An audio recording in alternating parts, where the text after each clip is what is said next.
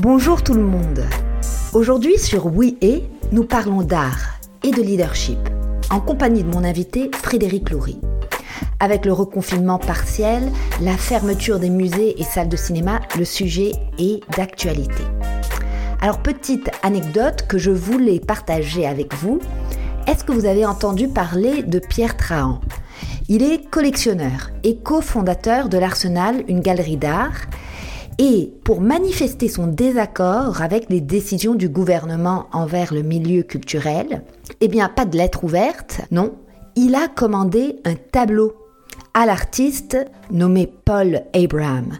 Je trouve vraiment intéressant de débuter ma conversation avec vous et avec Frédéric en rappelant à quel point l'art, ce n'est pas juste dans les musées, c'est dans la rue pour faire bouger les choses et c'est aussi sur les murs des entreprises pour ouvrir les esprits et la créativité et l'innovation.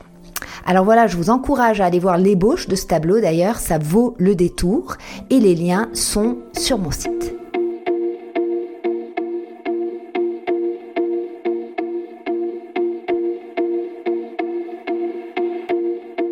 Alors oui, et c'est quoi? Vous avez été plusieurs à répondre à la question.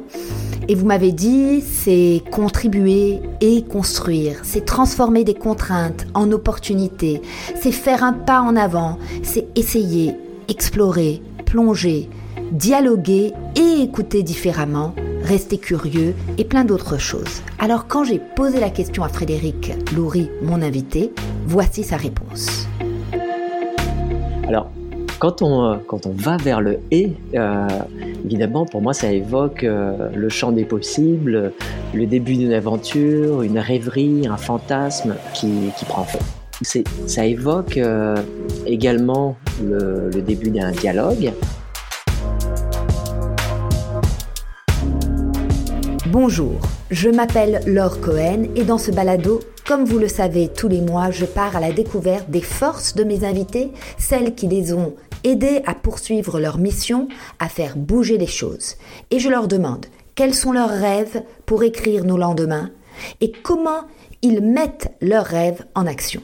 Moi, je rêve de faire de ce balado une bougie d'allumage pour plus de passion, de créativité et de générosité dans notre société et nos organisations. En invitant aujourd'hui Frédéric Loury, fondateur et commissaire de l'organisme sans but lucratif Art Souterrain, nous voulons répondre à la question pourquoi les leaders ont-ils besoin d'art pour diriger et changer le monde? Salut Frédéric, ça me fait très plaisir de t'avoir sur Oui et aujourd'hui. Cet épisode s'appelle donc Les leaders ont besoin d'art souterrain et pourquoi donc Frédéric, un leader, a-t-il besoin d'art? Euh, Souvent, l'art est considéré comme un, euh, encore malheureusement, euh, comme un domaine qui est tributaire de, du financement public et qui n'a pas d'utilité publique. Or, je pense qu'on est dans une époque où on a, on a besoin de l'art, ne serait-ce pour se faire du bien, parce que c'est un anti-anxiogène extrêmement puissant, mais c'est aussi une façon de euh, d'aller chercher des réponses à une multitude de sujets et aussi à embellir nos vies, les enrichir et nous amener toujours un peu plus loin comme individu. Sans art, on devient des machines, et ça faut pas l'oublier. On devient, on automatise euh, nos, nos, réflexions, notre façon d'être, Imaginez-vous une journée sans art. Ça veut dire pas de télévision, pas de cinéma, aucun élément visuel sur les murs, pas de design, pas de vêtements, parce que la plupart des vêtements sont, euh, sont conçus euh, par, euh, aussi par des, des, des, patronistes et des designers. En somme, vous revenez complètement à nu. Et c'est ça, en fait, je pense qu'il ne faut pas négliger l'importance de l'art dans nos vies. Et donc, plus, vous devenez consommateur d'art, plus vous arrivez à construire une société et à en forger son identité. C'est vrai, on n'a qu'à penser à un des services offerts par ton organisation, Art en entreprise. Il y a une demande de la part des dirigeants de s'entourer de beau, de laid, de choquant, de quoi bousculer les idées, les a priori, de quoi s'élever, comme tu dis très bien. C'est une façon de mettre de l'avant euh, l'ADN de la compagnie, de porter un message finalement euh, commun peut-être rassembleur sur les murs même de l'entreprise. Alors j'en profite encore pour souligner ce que euh, Art en entreprise, en fait, c'est un de vos services. On sait que tu es le fondateur, euh, le commissaire aussi de, de Art Souterrain. Explique-nous un petit peu euh, ce que c'est Art Souterrain. Est-ce que c'est de l'art engagé, par exemple, ou est-ce que c'est autre chose? L'art aujourd'hui est, est, a jamais été aussi engagé. Tous les sujets aujourd'hui qui découlent de l'art contemporain sont des sujets, notamment, on voit avec euh, Black Lives Matter, on voit aussi tous les enjeux qui sont liés à la, réconciliation avec les peuples autochtones au Canada ou aux États-Unis. Donc il y a beaucoup, beaucoup de propos qui, euh, qui sont là pour euh, lancer des débats, ouvrir les yeux et nous amener aussi à nous élever lorsqu'on investit un espace public, ce qui est vraiment dans le, mandat et la mission de l'organisme Art Souterrain, le, le sujet d'exposition et le choix des artistes est un acte engagé par définition. Donc Art Souterrain aspire à être sur le chemin des Montréalais. C'est une très belle image et par analogie, on pourrait dire le leader peut lui aussi s'inspirer de ce slogan et se demander comment mettre, par exemple, la collaboration, la confiance, l'ouverture sur le chemin de ses employés. Et c'est vrai, c'est tout un art. Frédéric, quelle est la mission d'art souterrain être, être diffuseur d'art visuel, comme l'art souterrain, c'est euh, être euh, d'une certaine manière un porte-parole de ce milieu et par conséquent c'est d'être le porte-voix des artistes visuels. Euh, mon intention et l'intention aussi de mon, équipe, elle n'a jamais été de présenter un art euh, simplement esthétique au détriment de tout message pertinent. Donc, euh, art souterrain, c'est sûr que nous, notre, notre mission, c'est la démocratisation de l'art contemporain. C'est euh, aussi de, de, donner une voix et de fédérer euh, l'ensemble des, des, acteurs de l'art contemporain. Et c'est d'être présent dans l'espace public et dans les lieux qui sont qui sont pas institutionnels, des espaces qui qu'on peut habiter naturellement sans avoir à à payer un dû. Euh, donc on est, on est très, je veux dire, on est très en décalage avec l'art qu'on retrouve beaucoup dans les centres d'artistes, dans les galeries, dans les musées. Et, euh, pour nous, le, premier dialogue qui euh, qui se crée avec euh, avec le citoyen, avec le visiteur, c'est d'être sur son chemin. C'est donc de euh, visuellement de, de, rentrer en, relation avec l'individu. Hmm. Si on ne savait pas qu'on parlait d'art euh, souterrain aujourd'hui, on pourrait aussi croire qu'on parle avec un entrepreneur et avec euh, tous les aléas de la vie d'un entrepreneur. L'un d'eux, c'est l'équilibre de vie, notamment je me demandais, tu, tu as fait un peu allusion à ce que ça représentait d'être continuellement sur euh, le qui-vive, euh, en ébullition, et puis quelquefois même en décalage entre euh, avec ce qu'on rêve de faire, donc notre vision, et la réalité donc les contraintes, et ça amène une certaine charge, euh, qu'on pourrait dire une charge mentale. Je me demandais si tu pouvais nous parler d'équilibre de vie, parce que j'en ai parlé avec d'autres invités, euh, et, c'était un sujet très porteur, je crois, qui, euh, qui intéresserait beaucoup les gens de ta perspective à toi. Oui, c'est vraiment c'est une question magnifique parce que c'est une question qui est, qui est dans l'air du temps. Euh, on aurait posé euh, cette même question il y a, il y a 20 ans. On, évidemment, on aurait été complètement en, porte-à-faux avec euh, toutes les notions de, de production, de performance.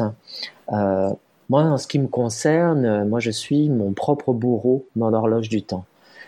je suis en apprentissage constante pour arriver à réguler mon quotidien et imposer euh, un minimum d'équilibre.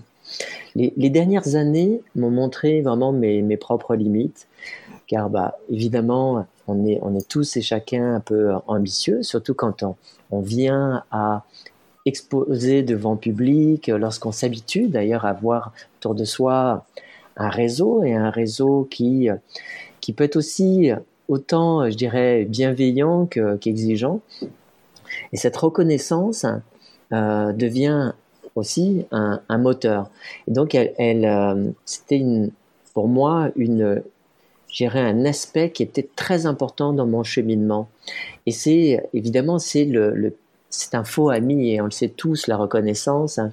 Et dernièrement, euh, je me suis, j'ai appris à me discipliner et, euh, et à méditer régulièrement, à apprendre à respirer. Ça, j'ai une de mes collègues de travail d'ailleurs qui, qui a une formation qui m'a me conduit à essayer de faire en sorte que je prenne davantage de temps euh, dans, mes, euh, dans mes réflexions, dans, dans, des grandes réalisations. Et cette période de pandémie a mis sous la loupe mon rythme de travail et, euh, ce que je m'imposais d'accomplir. La passion peut être vraiment dévorante et très, très perverse et nous enlever toute énergie et vitalité. Ça, prend beaucoup de soi pour, pour se poser ses, propres limites. Et pourtant, on, les connaît ces bénéfices. C'est des bénéfices qui sont pourtant innombrables. Et donc là, notamment, euh, moi, en, trouvant cet équilibre-là, bah, je, retrouve davantage cette qualité du sommeil, la patience envers moi-même, mes collaborateurs, mon entourage, une qualité de présence aussi. Euh, souvent, quand on est systématiquement à la course, quand on se donne pas assez le temps, euh, cette présence-là, elle finit par, par s'estomper, par diminuer. Et, euh, évidemment, ça nous amène à faire de, mauvais choix. Et, euh, et donc, euh, l'idée même, l'idée même de présence a influe directement sur, sur le bonheur, sur cette qualité du bonheur et, et sur, sur le plaisir de l'accomplissement. Et, et, pas besoin que ça soit des, évidemment des, des grandes victoires, mais, mais donc c'est un équilibre de vie, c'est un, un, moteur de plaisir. Et aujourd'hui, euh, la notion de performance est de plus en plus remis en question. Euh, notre rythme de vie s'est beaucoup ralenti depuis, euh, depuis euh, mars dernier, depuis le début de la pandémie. Et ça, nous oblige à, reconnecter avec notre propre désir sans négliger notre corps et, évidemment notre esprit. Il y a vraiment un mot qui me frappe dans ce que tu as décrit et que je trouve très fort, c'est mon propre bourreau. Que tu es ton propre bourreau. Et tu mets ça en lien avec la reconnaissance. Alors quand je, j'ai fait mention de, de bourreau, c'est évidemment de d'être euh, autant le bourreau que la, victime. C'est c'est en fait c'est de mettre en place un, une forme de conditionnement. En fait, souvent, ce conditionnement, et moi je l'ai vu en début de carrière, notamment lorsque, lorsque je suis devenu jeune propriétaire de galerie, avant de développer l'ensemble de mes activités euh, avec Art Souterrain, c'est évidemment une volonté forte de, euh, de pouvoir nourrir cette estime de soi par la, la reconnaissance de mes pairs. Et cette reconnaissance de mes pères est arrivée très lentement, très graduellement, mais elle était euh, beaucoup remise en question lorsque j'ai décidé de, de remprunter des, des, chemins beaucoup plus sinueux où euh, je, je m'amusais à, à, brasser des cartes dans lesquelles, avec lesquelles d'ailleurs j'étais pas du tout maître. J'étais beaucoup d'ailleurs dans une dans un, disons, dans un processus d'essai-erreur. Et euh, ça m'amenait à énormément me fragiliser, où euh, j'attendais en fait systématiquement l'aval de, de personnes du milieu des arts, euh, de la part de, de, de, journalistes, du public. Et donc je retenais souvent, ça c'était c'est évidemment la pire des choses à faire, hein, mais je retenais souvent ce qui pouvait être euh, considéré comme une, une, réserve, une critique, et euh, alors que euh, la plupart du temps, j'avais euh, une vraie, je dirais, une estime et, et puis une, un assentiment général dans le fruit de ces actions-là. Évidemment, ces actions-là euh, n'ont jamais été parfaites et probablement ne le seront jamais. Et ça, c'est quelque chose aussi euh, sur lequel on, peut construire, c'est d'accepter nos failles, d'accepter que quand on est en dehors d'un modèle qui qui est, connu, qui a fait ses preuves pendant des décennies, on est automatiquement beaucoup plus amené à, ne pas pouvoir tout contrôler et ne pas avoir des résultats qui sont proches de la chaîne de montage. Et parce que il y a énormément d'interactions, beaucoup d'individus qui interagissent euh, pour arriver à monter un projet et à le livrer et à faire en sorte que l'expérience soit impeccable auprès autant des artistes que, que du public. Donc ça nous, tous ces cheminements-là nous fragilisent beaucoup parce que si on est dans, un, dans une résistance à essayer continuellement de faire en sorte que on soit dans un niveau de satisfaction proche du 100%, bah c'est, on s'extirpe du, du plaisir de, de la tâche, du plaisir du processus et du résultat. Et aussi, je m'accorde moins, d'ailleurs avec le temps, à, euh, à l'objectif, j'irais au, au, plaisir du résultat. Pour moi, en fait, chaque étape doit, doit comporter une somme de, de petits bonheurs qui ensuite euh, cumulent vers euh, une finalité mais je dirais que la finalité ne représente plus le 80% de, de cette satisfaction-là, comme c'était le cas dans le, dans le passé. Donc c'est c'est d'arriver hein, finalement à changer notre posture par rapport à la façon dont on se voit, là aussi la façon dont on, se projette, et aussi la façon dont on aimerait que ces personnes-là nous considèrent.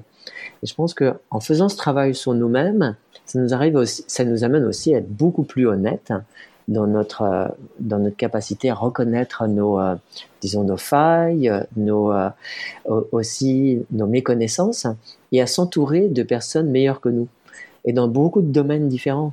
C'est-à-dire de de choisir autant des collègues, des pigistes, des, spécialistes qui ont des expertises complémentaires à la nôtre pour arriver à faire en sorte que tous et chacun on, puisse atteindre une, disons, une, euh, un objectif initial qu'on aura discuté ensemble et qui sera beaucoup plus réaliste que d'essayer de, de fantasmer ce que pourrait être un idéal. Carburer à la reconnaissance de ses pairs, du public, de ses collègues, c'est normal, c'est humain, c'est un besoin de se connecter aux autres. Mais à la longue, ça peut nuire tu l'as montré. Ce besoin de reconnaissance est épuisant. Pourquoi? Parce que ça affecte l'estime de soi et la confiance. Brené Brown en parle très bien dans son livre Dare to Lead et comme toujours, les références sont sur mon site. Elle explique que l'enfer, l'envers ou l'enfer, oui, de ce besoin de plaire et de reconnaissance, comme, comme elle l'explique, c'est le courage de se montrer tel qu'on est. L'envers, c'est de se montrer même vulnérable quelquefois. Et c'est ce que nous montre l'art. Comment s'habituer à ce côté vulnérable de son leadership. Et comme le dit Frédéric, lui, il a commencé à prendre le temps d'apprécier le chemin qui mène au succès. Ça veut dire les échecs, les critiques, les imperfections, bref, le processus plutôt que le résultat final. Je trouvais ça vraiment important de mettre en lumière cet aspect-là euh, du leadership. Et comme je vous le disais, Brené Brown, dans euh, The Art of Imperfection, je crois, et Dare to Lead, euh, en parle très bien. Un autre aspect important de ton parcours, c'est la résilience. Qu'est-ce que c'est? Qu'est-ce que les leaders peuvent apprendre des artistes de ce côté-là? Car eux aussi, ils vivent évidemment des échecs. C'est pas un mythe. Euh, quelquefois, ils ne voient même pas euh, euh, le succès de leur vivant. Alors, qu'est-ce que la résilience? La résilience, c'est qu'on ne peut pas tout contrôler ou tout réussir. Et l'échec, est un moteur extraordinaire d'évolution personnelle.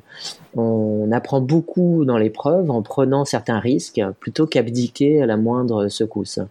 Et euh, notre capacité de dépassement se nourrit de nos mauvais coups et de la meilleure version de nous-mêmes, où là, on, vraiment tire cette force dans l'apprentissage. Frédéric, je suis fasciné par le choix des thèmes des festivals d'art souterrain.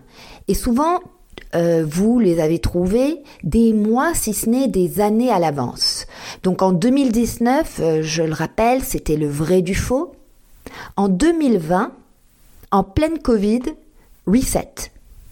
Et puis 2021, à venir, le temps. Quels sont donc, euh, comment les as-tu choisis, ces thèmes, Frédéric? Alors, je, choisis des thèmes qui sont complètement universels.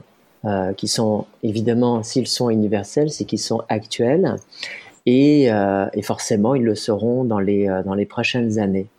Euh, L'objectif de ces, de, ces, de ces thèmes, de ces sujets est d'ouvrir une porte pour faciliter la compréhension des œuvres et ouvrir le dialogue avec les visiteurs. Ce sont donc des, des sujets qui interpellent par leur résonance avec nos vies. Euh, notamment si je fais référence au vrai du faux, euh, qui, euh, qui était euh, un sujet que j'avais choisi il y a quelques années et qui était le, fil conducteur de l'ensemble des œuvres du Festival Art Souterrain, c'était beaucoup autour de la désinformation, la remise en question.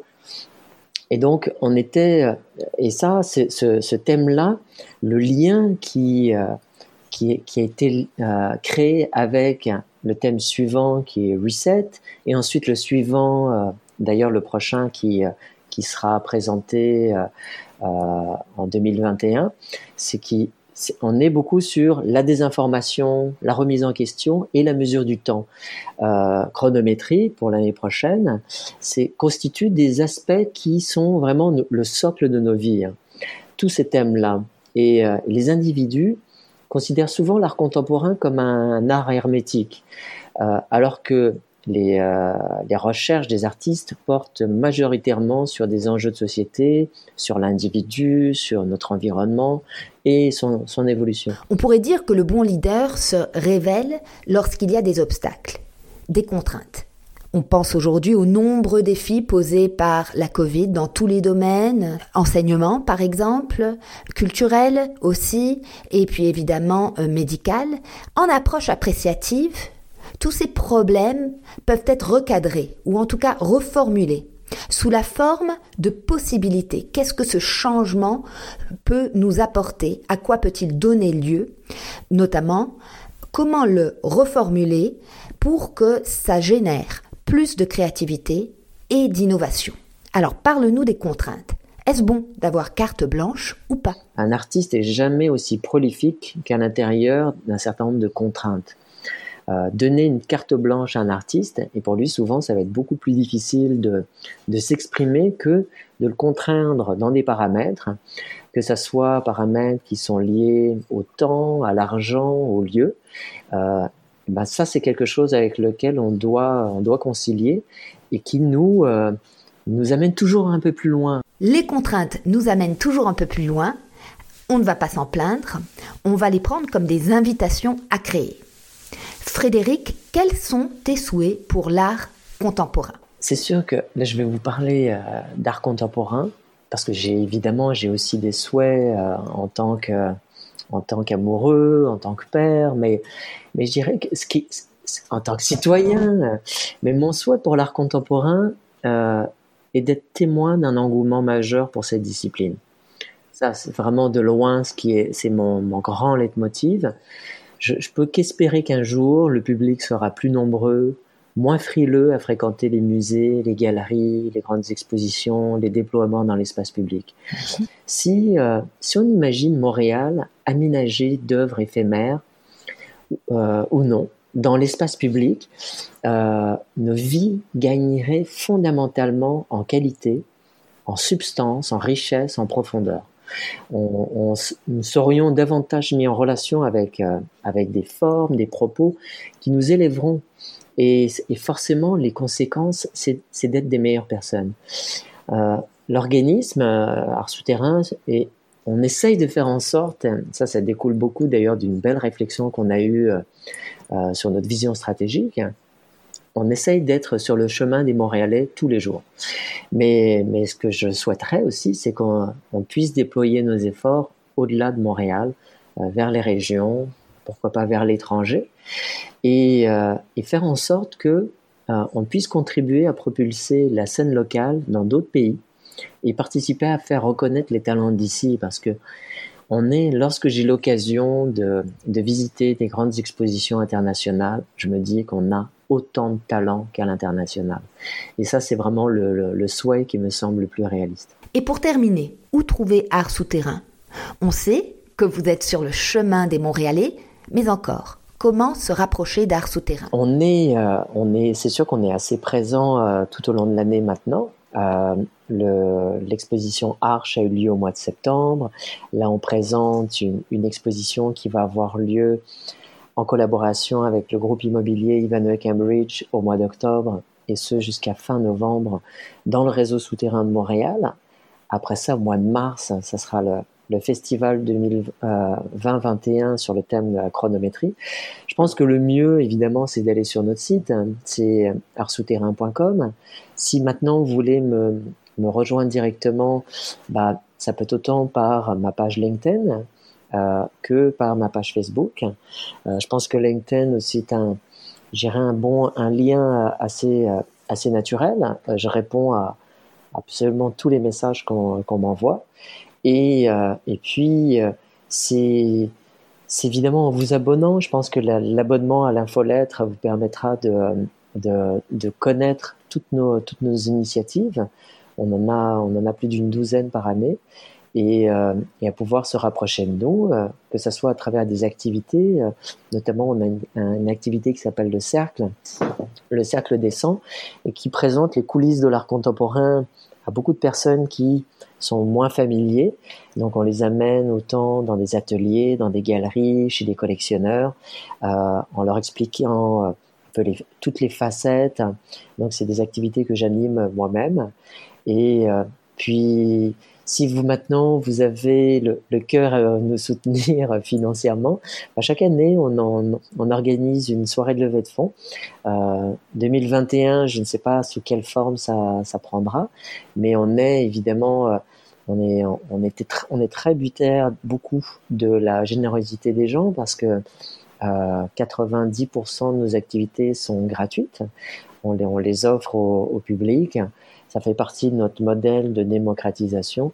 Donc, euh, de, savoir qu'on peut avoir euh, des citoyens impliqués ou des entreprises, c'est le, le, coup de pouce dont on a besoin. Merci Frédéric de nous avoir partagé ton parcours de fondateur d'un OBNL dans le milieu culturel, de commissaire, d'entrepreneur, de nous avoir permis de tisser des liens entre art et leadership. Je te laisse le mot de la fin, Frédéric. Participer euh, à chaque jour de ma vie à une meilleure société, c'est un leitmotiv qui me fait oublier les moments les, plus exigeants. Donc ça, c'est vraiment le, lien directeur et euh, qui, euh, qui m'habite et probablement pour longtemps. Et maintenant, pour boucler vraiment notre conversation, vous m'avez aussi demandé comment mettre en pratique le oui et. Alors, vous le savez maintenant, j'utilise l'approche appréciative qui est un cycle continuel qu'on appelle les 4 D qui commence par le premier, la découverte de la réalité de l'autre. Vous venez de découvrir Frédéric Loury et Art souterrain et maintenant une question positive, appréciative pourrait être comment le fait d'apprécier l'art peut-il m'aider dans telle ou telle partie de mon travail? Le deuxième D, c'est le devenir, le rêve. Je ne parle pas ici des blues euh, du businessman, la chanson de Starmania, je voudrais être un artiste, mais plutôt de vous projeter dans l'avenir. Et d'ailleurs, en passant, euh, je vous encourage à aller écouter la nouvelle version de Je voudrais être un artiste qui rassemble 25 chanteurs québécois qui chantent avec l'Orchestre symphonique de Longueuil et son chef, Alexandre Dacosta. C'est vraiment très beau. Et là aussi, je le mets euh, dans mes notes d'accompagnement. Troisième D, design. Remarque, c'est important de faire un prototypage de ce qu'on veut euh, représenter, donc de ce rêve. Et vous, Comment allez-vous donc garder à l'esprit ce rêve? Est-ce que ça serait un collage? Est-ce que c'est un poème? Est-ce que c'est un mantra? Est-ce que c'est une construction Lego? Mais cette étape-là de jouer avec euh, l'objet est très importante dans l'approche appréciative et aussi dans l'implantation, puisque vous me le demandiez, du oui et. Dernier D de l'approche appréciative, c'est le déploiement. Quel est ce premier petit pas que vous ferez? Quelle est l'action concrète?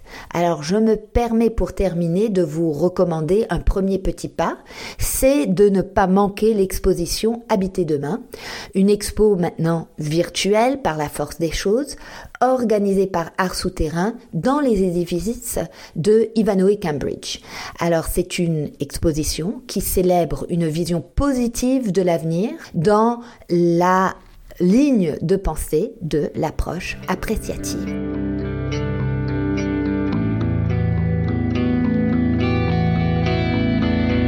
Voilà, c'est terminé. N'oubliez pas qu'à tout moment, vous pouvez enregistrer vos questions directement sur mon site parce que j'aimerais entendre votre voix et si je l'entends, ben, je me ferai un plaisir de diffuser quelques-unes de vos questions et on y répondra. On se retrouve le mois prochain avec un épisode, celui-là consacré entièrement à l'approche appréciative et à la résolution de conflits. Et selon notre habitude, on va terminer cet épisode de Oui et avec un peu de poésie, je vous offre cet alexandrin tiré du site de Corneille. Espère en ton courage, espère en ma promesse.